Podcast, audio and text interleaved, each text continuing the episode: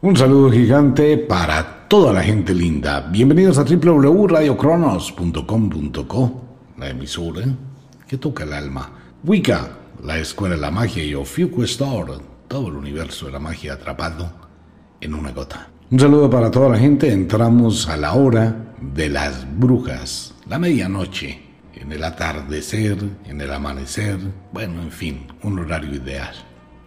Entramos al Coven Entremos al mundo de la magia. Hablábamos la semana anterior de cómo más o menos se inicia ese recorrido hacia este inmenso mundo que es la magia.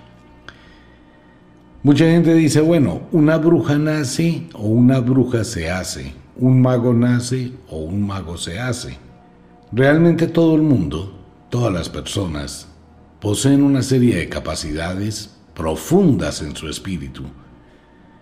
Y cuando nacen o al nacer, a través de la infancia, van desarrollando estas capacidades que no entienden y empiezan a tener ciertos temores, mm, sueños extraños, pesadillas, visiones, presentimientos, sensaciones, emociones que no pueden identificar. Eso le pasa a la gran mayoría, los niños que tienen amigos que pueden ver otros seres o otras entidades. Aquí nos podemos meter un poquitico en, en conceptos. Para los adultos y para muchas partes de la ciencia o áreas de la ciencia, incluyendo la psicología, la psicología, ¿quién la estudia? Los adultos, personas de 18 años en adelante que entran a hacer la carrera de psicología por alguna razón.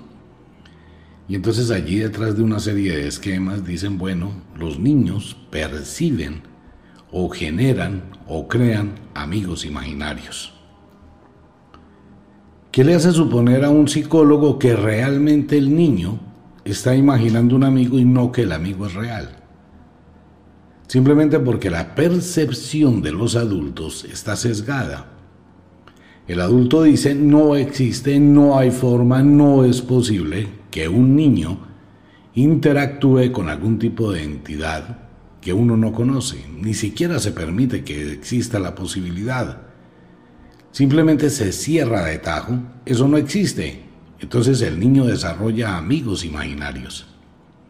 Pero si no son imaginarios y son reales, ese es un tema que se debe ventilar. Y si es real lo que el niño ve y para el niño es real, de hecho, en este momento hay documentos gráficos, videos, fotografías, donde se capta algún tipo de entidad que comparte con los niños.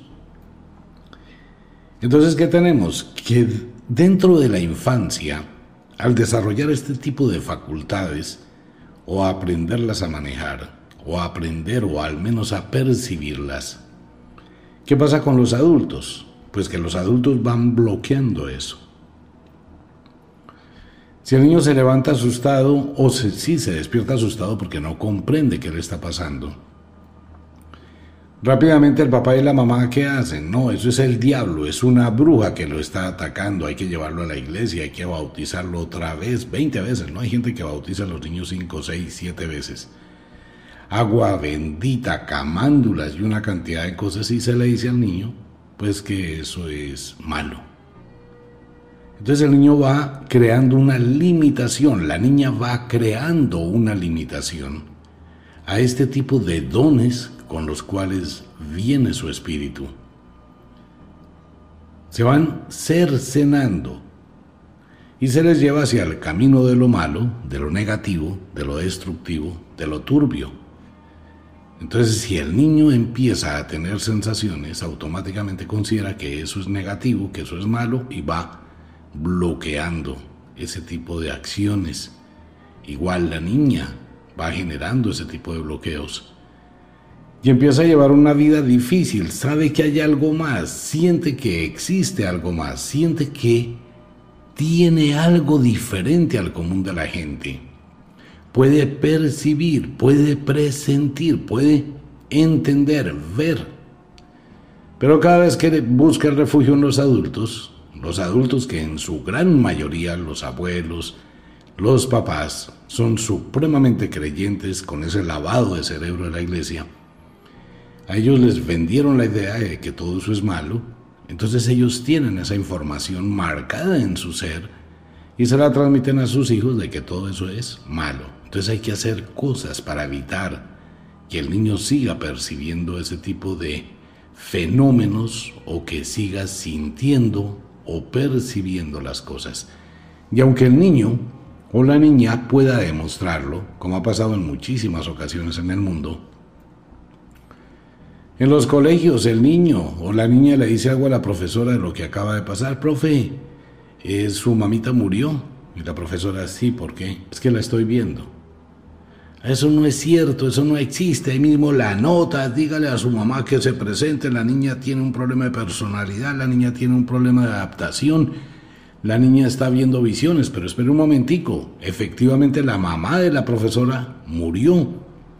La niña está viendo a la mamá de la profesora, está viendo un espectro, un fantasma, un eco psíquico.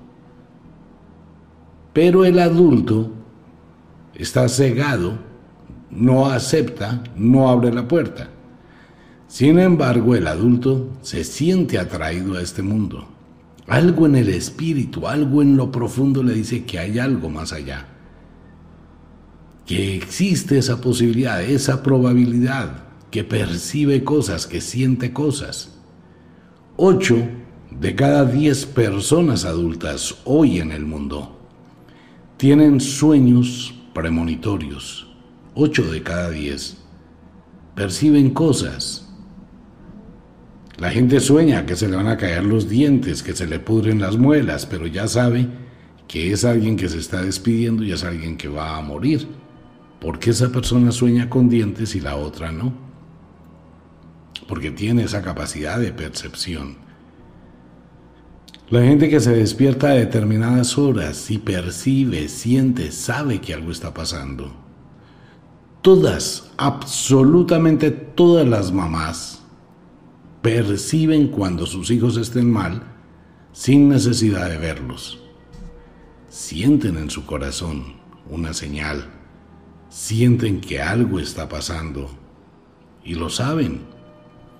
Una abuela sabe cuándo la nieta perdió la virginidad, cuándo la nieta está embarazada, cuándo la nieta tiene problemas, porque son mujeres muy sensibles a pesar que sean camanduleras pero tienen ese conocimiento. Ok. ¿Qué pasa con los niños varones? Igual, lo mismo. El niño identifica cosas, genera cosas y se vuelve un líder. El niño tiende a un liderazgo, es inquieto, le gusta hacer cosas, le gusta buscar alternativas. Le gusta desarmar cosas, volverlas a armar, buscar la razón del por qué, así no las puede dejar bien hechas. Entonces el niño quiere convertir una botella en un cohete. Quiere convertir una regla y un esfero en un avión.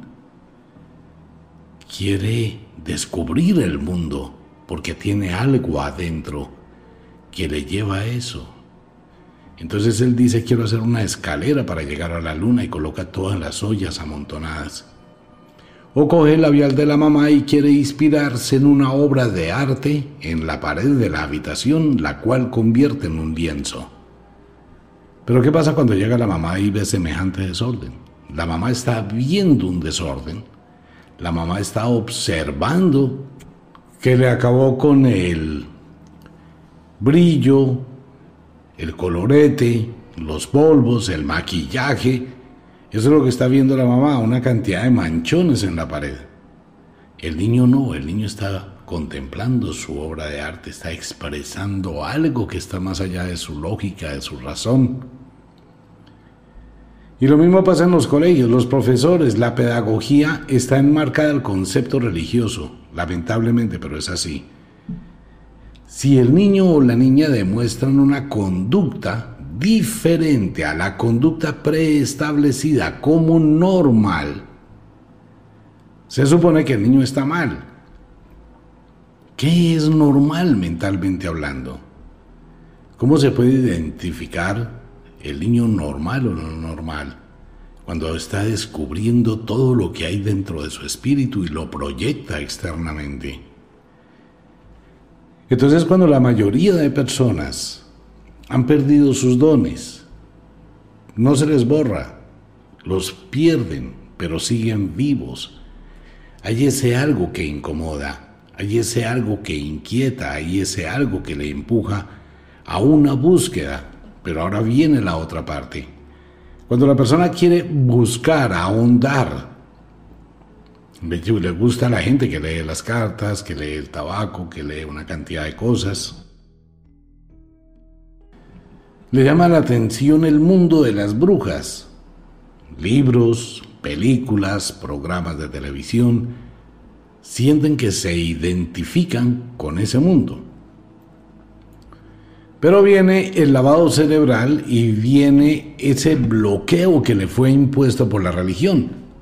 Primero el bloqueo es impuesto a los papás y a los abuelos. Y después ese bloqueo es impuesto a cada persona.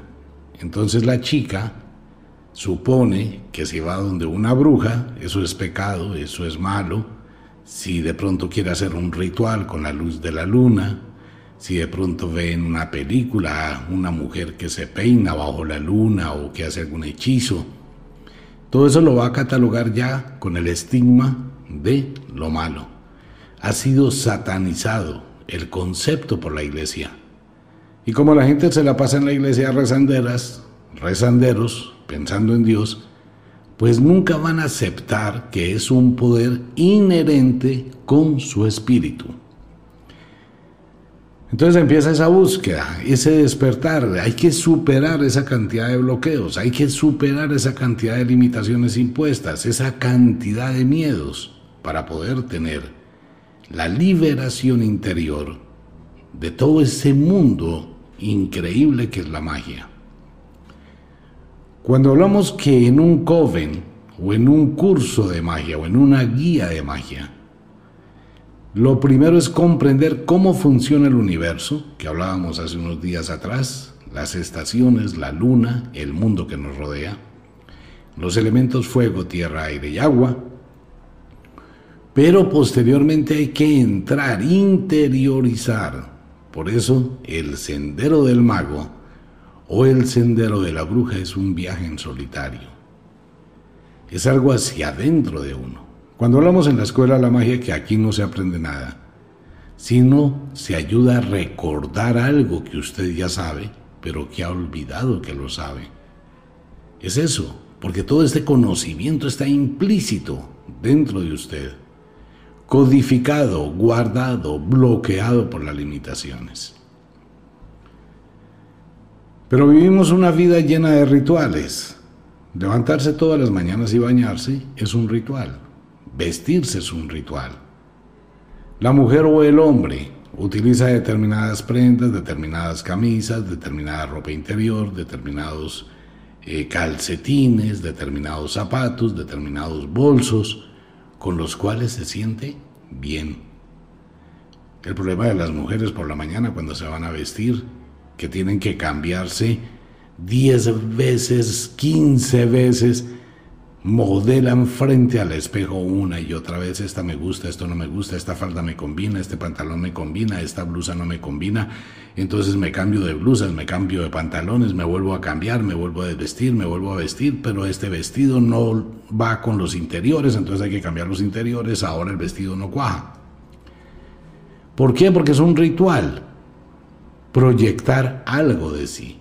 No voy a hablar de todos los rituales que hacen las mujeres en su intimidad. Pero llegamos y cogemos aloe vera, pelamos la penca de sábila, sacamos los cristales, los ponemos en un taleguito para que cuaje el gel, traemos la vitamina E, traemos los otros productos, hacemos una especie de menjurje, una mezcla de brujas y posteriormente se hace la mascarilla. Y se la coloca en todo el cuerpo. Y si hay una mascarilla para que el trasero crezca más, entonces va para el trasero. Eso es un ritual de brujas. Pues lo mismo, se está preparando un ungüento mágico para la belleza. Falta el conjuro, falta el rezo, falta la fecha y la luna. Pero es exactamente igual. ¿Qué hace el hombre? Cosas similares. El hombre que se levanta, se afeita, se arregla, se perfuma, que utiliza de pronto algo como amuleto de la buena suerte o un agüero, está haciendo un ritual, así sea un creyente. Hacemos inconscientemente rituales. ¿Usted no habla con el espejo? Eso es un ritual de alascopía. Interrogar al espejo. Usted no se acuesta a divagar antes de que se duerma y empieza a imaginar una cantidad de cosas. Eso es un ritual de magia y de brujería. Dormir es un ritual de magia. Saber dormir es un ritual de magia. Tener sexo es un ritual de magia. Entonces hacemos de forma natural muchísimos rituales. Pero nos da miedo liberar ese conocimiento y tratamos de bloquear esos pensamientos que llegan. Muchísima gente tiene ese problema, que son las voces en la cabeza, como que alguien o alguien les habla. Y luchan por no escuchar, por no oír y dicen cosas, cuando se debería tener un monólogo con esas voces que quieren, que dicen, hay que saberlo manejar con cuidado. Entonces, si nos damos cuenta, las brujas y los magos nacen brujas y nacen magos, pero se enfrentan a muchísimos bloqueos. Una cosa diferente es una niña que tiene capacidades extrasensoriales y nace en una familia donde la abuela leía el naipe, la tatarabuela leía el tabaco, la mamá hace pociones, hace baños, hace riegos, lee las cartas. Si se da cuenta, es muy diferente. Y entonces la niña encuentra eco y va desarrollando esas facultades y va a estudiar medicina e increíblemente va a ser un médico excelente, una médica excelente. Tiene el don de la visión de la enfermedad. Eso le pasa a muchísima gente. Pero si tomamos la misma niña y la colocamos en una familia creyente o en una familia simplemente que dice que nada de esto existe, que todo eso es carreta, que todo eso es mentira, pues esa niña se bloquea. Y así quiere hacer muchas cosas, siempre va a sentir que algo le hace falta. La música. Quien interpreta música es un artista, pero también es un mago o una bruja. Quitémonos de la cabeza el concepto que la bruja o el mago se dedican únicamente a la operación de las artes mágicas. No, la magia es absolutamente todo cuanto existe. Podemos hacer magia con la culinaria, con la preparación de alimentos. ¿Vio la película Ratatouille? Más o menos, aunque es una película animada, pero tiene mucho que ver con la realidad, porque la sazón, la sazón de un cocinero, de un chef o de una chef, la culinaria no es sinónimo de mujeres, sino es de los dos, hombres y mujeres, tienen una sazón espectacular. A través de esos preparados puede alterar y cambiar la energía de una persona. Una persona que fuese comió una pasta con arroz, papas saladas, plátanos, comida colombiana, y el sabor es igual a cuando era niño. ¡Wow! Le llevó su mente al pasado, a sus recuerdos. Ese mago está haciendo magia a través de la culinaria. La modista que diseña vestidos, blusas que tienen ciertas características, que pega los botones al contrario, de izquierda a derecha y no de derecha a izquierda. En una blusa, por ejemplo que es diferente. Y cuando la chica compra la blusa y se la va a poner y ve que el botón no está para apuntar con la mano derecha, sino con la mano izquierda, ve que hay algo raro. Pero eso desarrolla sus sentidos, desarrolla algo de su personalidad. Y si esa blusa tiene bondad, amor y un rezo, quien la use le va a ir muy bien. Entonces esa blusa se convierte en un amuleto de buena suerte como la ropa que usted tiene en su casa. Mire, dentro de los rituales de la magia, Cuando usted tiene por primera vez relaciones sexuales con una persona, ¿usted cambia de ropa interior? No, el hombre le va a dar incomodidad colocarse la ropa interior de la chica. Para la chica le va a ser más fácil colocarse la ropa interior del hombre. Pero cuando los dos deberían hacerlo después de la primera vez de tener sexo, eso trae mucha suerte para la relación pareja. Cuando se termina la relación sexual y ella se pone la ropa interior del hombre y el hombre se pone la ropa interior de ella y tienen que irse cada uno para su casa, eso genera una energía violentísima de poder, de funde dos cuerpos y dos almas, pero la gente no lo hace. Algunas personas lo hacen de forma inconsciente, pero eso es un ritual de magia. Hacemos muchísimos rituales de magia. Escribir es un ritual de magia. Para nosotros escribir es algo normal porque fue lo que nos enseñaron. En la antigüedad no. ¿Qué es escribir? Escribir es colocar una serie de símbolos que transmiten una información bien sea para crear un efecto positivo o para crear una destrucción. Eso hace el escribir. La voz, el encantare, el encanto, ese es el poder. Pero no podemos enseñarle a una persona a ser mago o a ser bruja a través de un curso sistematizado, nivel 1, nivel 2, nivel 10, nivel 20, nivel 30, nivel 50, diciéndole una cantidad de cosas fuera de ese ser.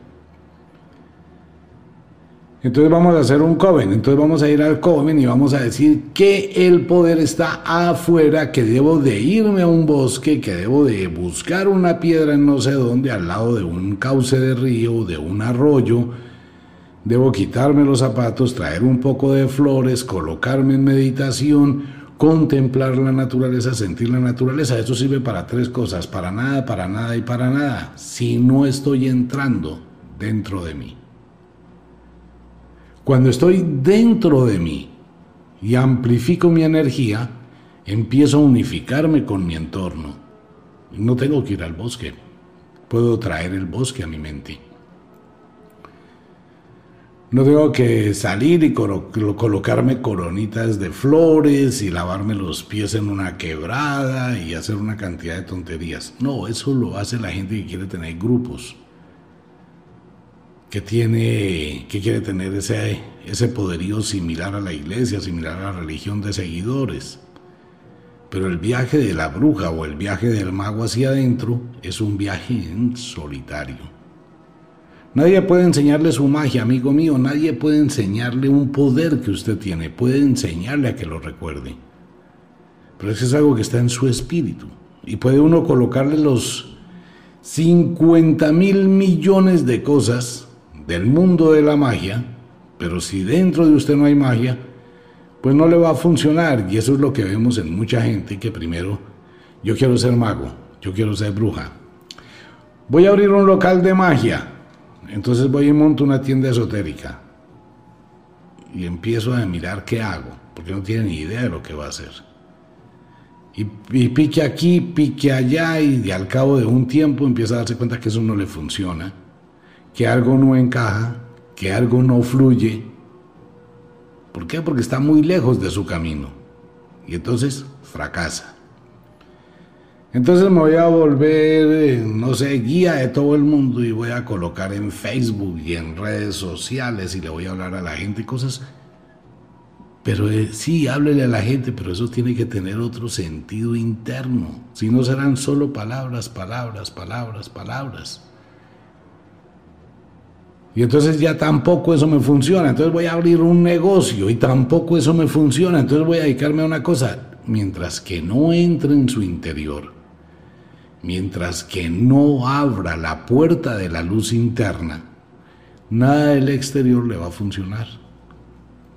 Y puede hacer todo lo que quiera. Y la terquedad hace que la gente viva un año, dos años, tres años, para darse cuenta que no hizo absolutamente nada y que perdió todo. Por eso en el sendero de la magia se le dice al alumno, al hierofante, al aprendiz, la magia es algo que hay que caminar muy despacio para lograrlo. Y primero se comienza hacia adentro de uno, modificando la vida de uno. Uno tiene que empezar a entrar dentro de uno. Necesito verme cómo soy, cómo actúo, cómo respondo ante los problemas, qué debo modificar en mi vida, qué debo cambiar. Una persona que sugiere, supone, cree equivocadamente que por gritar más, por ser altanero, por ser altanera, por tener una grosería siempre en los labios, por ser agresivo, desafiante, va a lograr algo. No vaya y mire cómo está su mundo, su mundo está oscuro, ennegrecido, hasta el ambiente de su hogar, su alcoba, el solo hecho de llegar a la puerta de la casa y ver toda la puerta cochina, sucia, ese vidrio que forma la puerta o la puerta como tal que hace tiempo no se lava. Así usted llega al apartamento y la vea medio limpia, no, eso está sucio, está cochino. Entonces cuando uno tiene un mundo así, pues eso va a transferir. ¿Por qué? Porque ese mundo es reflejo lo que hay adentro. Si usted convive con una persona y a toda hora es una situación tormentosa, es una guerra, pues ¿cómo quiere tratar de ayudar a otra persona a organizar su vida si usted tiene la suya desorganizada?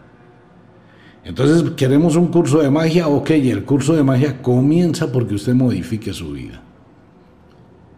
Si quiere hacer un ritual necesita poder, pero si está alterado y tiene una turbulencia mental, no funciona. Ahora, si usted quiere ser mago o bruja, pero en su alma, en su corazón, hay una cantidad de resentimientos por otras personas. ¿Qué va a pasar cuando hace un ritual? Ocurre que voy a hacer un ritual de abundancia de dinero. Coloco los elementos, coloco las velas, hago el altar, hago el conjuro para exorcizar las energías que se encuentran en ese lugar, libero mi mente, cojo el rezo del libro de oraciones que está en Wicca y voy a rezar el dinero. Criatura de tierra, yo te ordeno que a partir de hoy te fundas a mi vida para atraer la riqueza y la prosperidad, sin que tenga que utilizar la compensación, o sea, no tengo que pagar porque me den. Y empiezo a hacer el ritual. Pero por allá en lo profundo de mi mente estoy pensando en mi ex, la que me robó, la que se llevó, la que me sacó plata, la que me engañó con mi amigo, con mi hermano, y tengo ese pensamiento ya de rabia contra ella, contra mi ex suegra, contra mis amigos, contra mucha gente. O sea, estoy envenenado interiormente. ¿En quién está pensando mientras hace el ritual? Pues está pensando en las personas a las que más rabia les tiene. ¿Está pensando en usted? No. Es su energía su energía tiene que saber a dónde ir. La magia tiene que tener un destino. ¿Cuál es el destino de ese ritual del rezo del dinero? ¿Va a ir a usted? ¿Se está autovisualizando usted? ¿Está uniéndose usted con su ritual? No. Inconscientemente usted está reuniendo la gente que más odia o que más ama. Es a la que le está enviando el poder es a la que le está dando su energía, es a la que le está haciendo un ritual gratis. ¿Por qué cree usted que pasa? En la gran mayoría de ocasiones, cuando hablamos de energías cruzadas en la magia, que una persona se une a otra y le empieza a ir muy bien, pero desde que se metió con esa persona, la otra le empieza a ir re mal lo echan del empleo, la echan del empleo, tiene problemas, empieza a enfermarse, empiezan a pasarle una cantidad de cosas, pareciera que la suerte se le hubiese agotado y acabado. Pero a la otra persona le va bien, también que va a llegar el día en que le va muy bien y al otro le va tan mal que lo van a abandonar. Pero ahí no es un problema, ahí le hacen un favor. Porque después vemos que la balanza vuelve a equilibrarse. Cuando esa persona se va pensando que siempre va a estar bien, esta energía que quedó aquí empieza a crecer. ¿Por qué? Porque se produjo un vampirismo psíquico. Hay gente que tiene muy mala espalda, Pero no porque la gente quiera hacerlo, es porque quien piensa en esa persona le proyecta toda su energía, mire. Usted recién conoce a alguien, hombre o mujer, y se siente atraído o atraída. Hay una mirada, hay un comentario, hay cierto gustico, hay un hola, hola, cambiemos WhatsApp, cambiamos WhatsApp, empiezan los mensajitos y usted empieza a pensar en ella y ella empieza a pensar en él y empieza a producirse una conexión psíquica. Ok, vamos a suponer que al cabo de un mes, ¡pum!, se tuvo sexo. ¡Wow! La cintura de ella y su trasero y su delantero y bueno, todo. Y lo del Señor, todo, etc. Esas imágenes quedan grabadas, fijas en la mente. Que usted puede cerrar los ojos y puede recordar desde que llegó allá, entraron, se desnudaron, cuál era la ropa interior. Puede recordarlo absolutamente todo. Entonces esas imágenes están en su mente Está en su mente el WhatsApp, está en su mente el comentario, la foto en peloto, la foto en pelota, todo eso está quedando en su mente. Le voy a hacer una pregunta, ¿en qué piensa usted al acostarse? En ella, en él. El último mensajito, mi amor, que duermas, mi vida, que descanses. Y cierra los ojos, ay, cuánto la amo. Ay, no sé qué, la extraño. Si sé cuándo.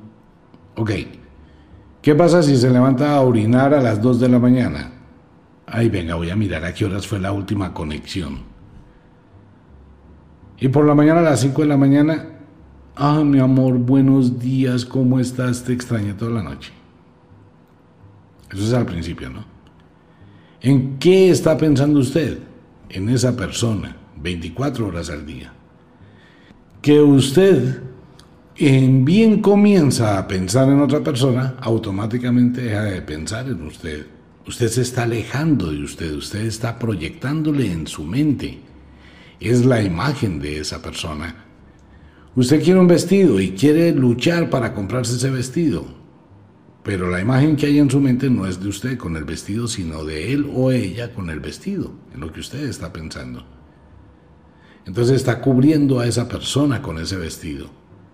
Al cabo de unos días, ¿quién resultó con el vestido? Esa persona, no usted. Usted a partir de ese momento dejó de pertenecerse a usted mismo, que eso es lo que se le enseña a la bruja, vuélvase egoísta. Y es lo que se le enseña al mago, vuélvase egoísta. De aquí en adelante solo puede pensar en usted, para usted y solo usted, y después de un millón los demás. Mucha gente interpreta eso mal, pero es que esa es la realidad de la naturaleza. Usted quiere tener algo para usted, piénselo para usted. Entonces tiene que saber dividir en su mente cómo tengo personas sin que me despersonalice. Repítalo conmigo. Despersonalice. Es cuando dejo de ser yo por proyectarme una imagen de otra persona. Hasta llegar al extremo que la gente deja de vivir su autonomía porque otra persona gobierne su vida. Esa ropa no se la ponga, ese vestido no le queda bien, así le quede espectacularmente. No, yo que voy a dejar que se ponga esa falda y esa ropa. No, y menos que vaya al trabajo así. No, no, ¿qué tal? No, quítese eso. ¿Para qué se maquilla? ¿Para qué se arregla? ¿Cómo así que tiene que ir a la universidad? ¿Cómo así que va a seguir estudiando si yo le doy todo? Yo la mantengo. ¿Para qué quiere esa vaina usted y que se a los chinos? ¿Para qué va a ir al salón de belleza? Ah, no, al principio cuando usted es novio la quiere ver bonita todos los días. Después de que se casó quiere verla inmundamente fea, desarreglada, gorda y acabada. Porque así funciona la mente humana y es igual de lado y lado. Entonces la chica al señor, ay mi amor, ya no vayas más al gimnasio, ya no necesitas, así estás bien, no, pues que va a ir al gimnasio, que va a seguirse así. No, dejen sus amigos, venga, quédese aquí conmigo, ¿para qué se va para la calle? No sé qué. Y usted empieza a renunciar a su vida. Totalmente. Se despersonalizó. Usted no es usted. No se preocupe, dentro de tres meses va a empezar el cuento. Le va a llegar un mensaje a su WhatsApp Por favor, cuando se baje del bus no se le olvide traer la leche, el papel higiénico, las toallas, una libra de arroz, una botella de aceite, unas papas, porque no hay ni para la comida. Sí, señora, yo llevo eso. Ay, si puede, pase por la droguería y unas pastillas para los cólicos. Sí, mi amor, yo llevo eso.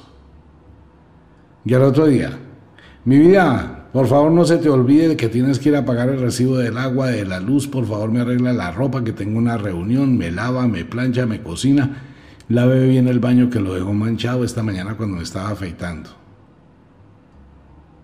El uno manda al otro y el otro manda al otro, ¿no? Se despersonaliza la gente. Ah, bueno, eso es el común de la gente, no el mundo de la magia. Por eso es muy difícil que una bruja o un mago, una bruja verdadera, un mago verdadero, tengan dependencias emocionales que los despersonalice. Uno puede amar, claro, un mago puede amar y va a ser poliamor, que eso es otra cosa, o la bruja va a amar y puede ser poliamor. ¿Sí sabe qué es poliamor? muchos amores, poli, muchos. Porque es que el concepto del ser humano es ese, pero el concepto de la religión es monogamia, no poligamia. Usted tiene que quedarse con una persona hasta que la muerte lo separe. Eso es una sentencia totalmente abrumadora, eso es peor que la peor maldición. Tengo que aguantarme a alguien hasta que la muerte nos separe, ¿no? ¿Qué le pasa? Pero una bruja o un mago no, una bruja o un mago maneja su relación sin empezar a dañarle la vida a su pareja, sino se vuelve cómplice de su pareja. Se vuelve amigo de su pareja, se vuelve amiga de su pareja, se vuelven amantes. Y empieza a tener una vida, una calidad de vida totalmente distinta al común de la gente. Y empieza a crecer espiritualmente y está desprendiéndose y al desprenderse de muchas cosas obtiene más poder. Eso hace una bruja. Si rompe sus bloqueos, si rompe con toda esa cantidad de información que fue impuesta, ¿puede una bruja dedicarse a hacer magia, pero también vivir en una cantidad de limitaciones mentales? No, porque ya de por sí, aquello que la limita es lo que está en su mente. Cualquier ritual que haga lo va a hacer para aquello que lo limita. Entonces la mente en quién debe pensar? En uno mismo. Quiero un ritual, debo imaginarme a mí. Y el primer ritual es que usted se imagine cómo diablos está su vida hoy. O cómo ha logrado el éxito y tiene la luz en su vida. Cualquiera de las dos situaciones y los dos extremos, pero debe mirarlo.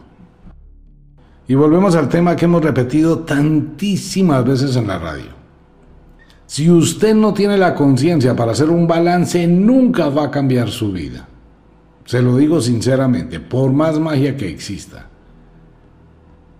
Si usted no es consciente, levántese y mire su alcoba, mire su cama, mire dónde vive, mire cómo duerme, mire qué es lo que tiene. Puede vivir en una casa de oro, pero qué tan libre es. Puede tener muchas comodidades, pero qué tan feliz es. Puede que no tenga muchas cosas materiales, pero vive bien, vive feliz, vive tranquilo. Si una persona X empieza a progresar y tiene mucha plata, la embarra. Primero va a traerse muchos enemigos. Al principio llevaba una vida libre, tranquila, podía salir a la calle, ir, venir y no tenía problemas. Empezó a tener plata, entonces compra casa, empezó a tener plata, compra edificio, empezó a tener plata, compra un carro, dos carros, tres carros. Ya no, puedo manejar tres carros, necesito tres choferes. Uy, pero tengo plata, me da miedo que me roben, hay que contratar guardaespaldas. Y por el otro lado el gobierno le está poniendo la lupa. ¿Cuánto debe? ¿Cuánto gana? ¿Cuánto paga? Y por el otro lado la gente va a empezar a mirar cómo la roba, cómo lo roba y empieza a cambiar su vida. Entonces ya deja de pensar en sí mismo a pesar de que tiene plata, pero es un infeliz, es una infeliz. El equilibrio no se puede romper en absolutamente nada. Si algo se rompe en el equilibrio, va para el caos. Entonces, en la primera o segunda clase del curso de magia, es mirar cómo estoy y quién rige y quién domina mi vida. Le puedo enseñar a leer los naipes, le puedo enseñar a leer un tabaco, un cigarrillo, la bola de cristal, cualquier ritual de magia, de brujería, constructiva o destructiva, de la oscuridad o de la luz. Pero si usted nunca ha modificado su vida interior, usted con usted, pues nada le va a funcionar porque lo que va a hacer es proyectarle ese gran poder a otra persona. Le va a proyectar su suerte a otra persona. Ok, lazos familiares. Los lazos de sangre solo existen cuando se hace un pacto de sangre. Los lazos de sangre no son sinónimos de heredad por hermandad. Escuche bien lo que dice la magia. Lo cual quiere decir que porque yo tenga hermanos del mismo papá, de la misma mamá, no hay un lazo de sangre. Yo no tengo que matarme para darle a mi hermanito, para darle a mi hermanita que no hace un soberano carajo, que son unos mantenidos, pero a mi papá y mi mamá me dice que debo de ayudar porque son mi familia. No, eso no es familia. El día, y por favor brujas y magos, eso tienen que tenerlo en claro. El día que el médico o la partera cortó el cordón umbilical, usted es un ser independiente. Que convive con un grupo de personas, Sí, correcto, que los ama también, que se aprendió a la costumbre también. Pero usted no puede ser el albañil de la vida de ellos para construirle su hogar. Cuidado con eso, por favor. Hay mucha gente que se mata trabajando para que su familia esté bien y la gente dice, no, lo que yo quiero es trabajar duro por mi mamita, por mi papito, no, yo quiero hacer muchas cosas para darle a mi hermanita, para darle a mi hermanito, es que ellos no tienen, es que ellos no sé qué. Cuidado con eso. Si usted les da, les hace un mal. Quiere ayudarlos, monteles un negocio. Quiere ayudarlos, póngalos a trabajar. Quiere ayudarlos, monte cualquier tipo de empresa y póngalos a que funcionen. Por favor, se lo digo. Eso lo hace una bruja y un mago. Una bruja le dice, sí, ok, sobrino, ok, sobrina, ustedes necesitan dinero. Sí, tío, sí, tía. Ok, lo vamos a hacer bien hecho, mire. Voy a colocar, tengo toda esta ropita para lavar, para planchar, para limpiar la casa. ¿Quién viene mañana a limpiarme la casa y le pago? Y ahí empieza a darse cuenta con quién está. Ay, no, tía, es que yo mañana tengo una cita por allá. No, tío, no puedo. ¿Pero usted quiere la plata? Pues sí, tío, yo necesito la plata, pero es que yo no puedo. O sea, quiere que se la regale así de chévere y le diga, tome, se la regalo, a cambio de nada. Y dentro de ocho días la misma vaina, y dentro de un mes la misma vaina, y yo me dedico a producir y usted a gastar. Ah, tranquilo que hagamos yoga. Yoga y mantra, ¿no? Que es lo que está de moda en el mundo. Yo trabajo y ella gasta. Yoga y mantra. El man trabaja, se la pasa trabajando y ella gasta. O al revés, man trabajando, ¿no? Entonces ahí no funciona la magia. La magia es criterio, sabiduría, equilibrio, responsabilidad, organización. La naturaleza está organizada. La naturaleza no vive en el desorden. Usted va a ir a ver un bosque y si lo puede ver desde arriba se va a dar cuenta que todos los árboles, ninguno se entrelaza con otro. Todos los árboles tienen un límite, cada pollito en su cajita. ¿Por qué? Porque así es que funciona el equilibrio en la naturaleza, pero cuando uno se ha mirado interiormente puede ver el poder que hay en la naturaleza.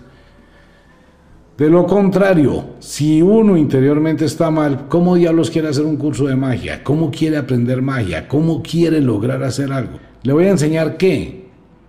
A leer las cartas, sí, pero usted es una persona que está mal emocionalmente. Y cuando llegue alguien a su consultorio, es la persona que le va a decir, venga, se siente bien, tiene algún problema, le puedo ayudar. Sí, porque ya inspira lástima. Eso suele pasar con muchísimas brujas. Y más cuando hay ese mundo de magia. Uno debe encender la luz, iluminar su interior. Por eso es tan importante el trabajo interior de un mago, de una bruja, de un aprendiz, antes de Si en su corazón hay mucha turbulencia, pues hombre, empiece a armonizarse. ¿Qué es que le hicieron? Nadie le hizo un carajo, deje de pelear, usted está bien y punto. Lo que le hicieron es un recuerdo que debe olvidar. Es que ella me engañó. No, ella no lo engañó. Se dio cuenta que usted no valía la pena y se fue con otro. Y que sea feliz. Es que él me traicionó. No, lo que pasa es que usted le fregó demasiado la vida y lo empujó a que buscara otra. Entonces deje la bobada, no es lo que perdió, es de lo que se salvó, olvídese de eso. Es que no me va para el chino la comida mensualmente. Ay, que no le dé, uno no puede obligar a un papá que no le nace a criar a su hijo. Pues ahora demuestre el poder de lo que está hecha y salga adelante y deje de humillarse cada ocho días llamando a ver si le dan para un plato de sopa para su propio hijo. Pues no, punto, tenga dignidad, orgullo. Coja la mitad de su sopa y se la da a su hijo. O sea, uno, uno debe aprender a transformar muchísimas situaciones sin colocarle muchísima tiza y desocuparse internamente. ¿Que me robaron? Pues que sean felices. ¿Qué hago? ¿Tengo que recuperar lo que me robaron? No me puedo quedar llorando sobre lo que ya pasó. Que la decepción, que la tristeza, que la tragedia. Una bruja, un mago, un aprendiz de magia no tiene autolástima. yo Grábese eso. Porque para un mago o para una bruja o para un aprendiz, todos los eventos difíciles de la vida son lecciones que fortalecen el espíritu y le ayudan a crecer. Y hay que superar ese reto y ese desafío. Para un mago y una bruja no existe el pobrecitismo. Para nada. Tiene carácter, tiene poder, tiene fuerza, por eso se alumbra. Por eso tiene energía. Entonces, ¿usted quiere ser una bruja? ¿Quiere ser un mago? No, usted ya es una bruja, usted ya es un mago. Pero debe sacar su poder de su interior. Mientras que no lo haga, mire, puede ir y pagar todos los cursos que quiera. Puede comprarse todos los libros que quiera. Puede hacer todo lo que quiera. Lo he dicho desde hace casi 45 años. Si en su mundo interior usted no está en armonía, no haga magia, porque todo va a estar infestado de su rabia, su odio. La codicia, la avaricia. Por eso mucha gente que llama a pelear a Wicca, por cualquier motivo, porque se demoró un envío por dos días, tres días, cuestión que se escapa de nuestras manos, y la persona llama irada, parranda de ladrones, los voy a demandar porque es que hice el pedido pero no me llegó, ustedes son estafadores, ustedes, y se pegan unas regadas. Esas personas no deben hacer magia. Porque nada les va a funcionar. ¿Por qué? Porque tienen una vida triste, vacía, ausente, solitaria, amarga. Por eso sus expresiones son así. La magia es sutil, por eso este programa no llega para todo el mundo.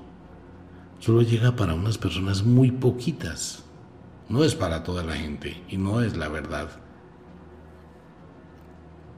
Pero usted quiere despertar a su magia, renuncie a todo lo que ha vivido y empiece a ser usted consigo mismo hacia adentro.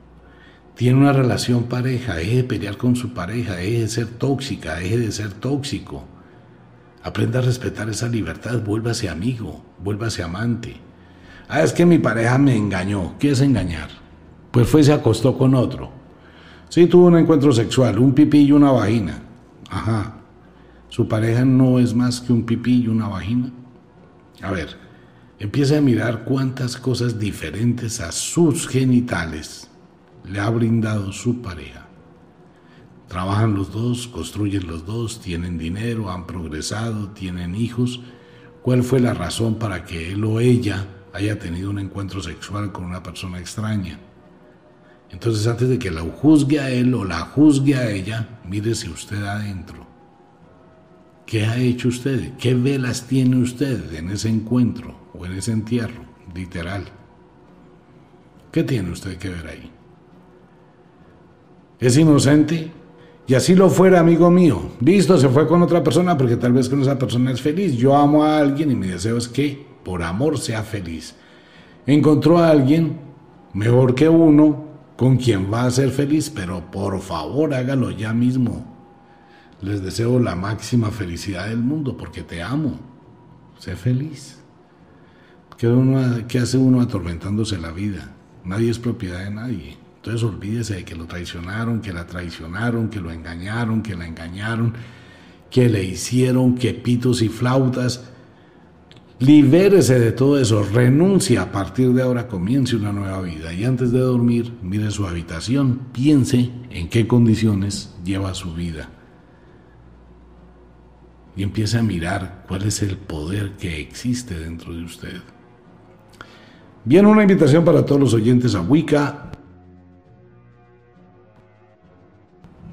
El libro Oraciones Mágicas en Wicca, la Escuela de la Magia Ahí están los libros que les van a servir muchísimo para seguir ese sendero hacia el interior e ir manejando su alma y su espíritu.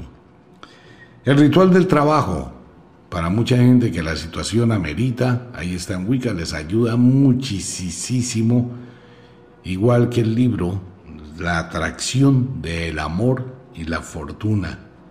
Tenemos que atraer, hay que atraer las cosas y hay que saberlas atraer siempre y cuando usted no piense en otra persona. Cuando piensa en su enemigo, a su enemigo le va bien y a usted le va muy mal. ¿Por qué? Porque todo lo bueno que quiere para usted se lo manda a esa persona. Como de costumbre, el inexorable reloj del tiempo que siempre marcha hacia atrás nos dice que nos vamos. No sin antes decirle que de verdad los queremos cantidades alarmantes, los amamos muchísimo, de verdad que sí. Les enviamos un abrazo francés, un beso azul, a dormir, a descansar, a entrar al mundo de los sueños. Si es de noche, si es de día, pues a laborar, a guerrearse el día, a dejar el pasado, vaya para el salón de belleza, cámbiese ese look, arréglese, bote todos esos chiros viejos, sucios, rotos, hágale espacio para que llegue lo nuevo. Y todos los lunes nos encontramos en el COFE de las brujas y de los magos en Radio Cronos. Un abrazo para todo el mundo, nos vemos. Chao.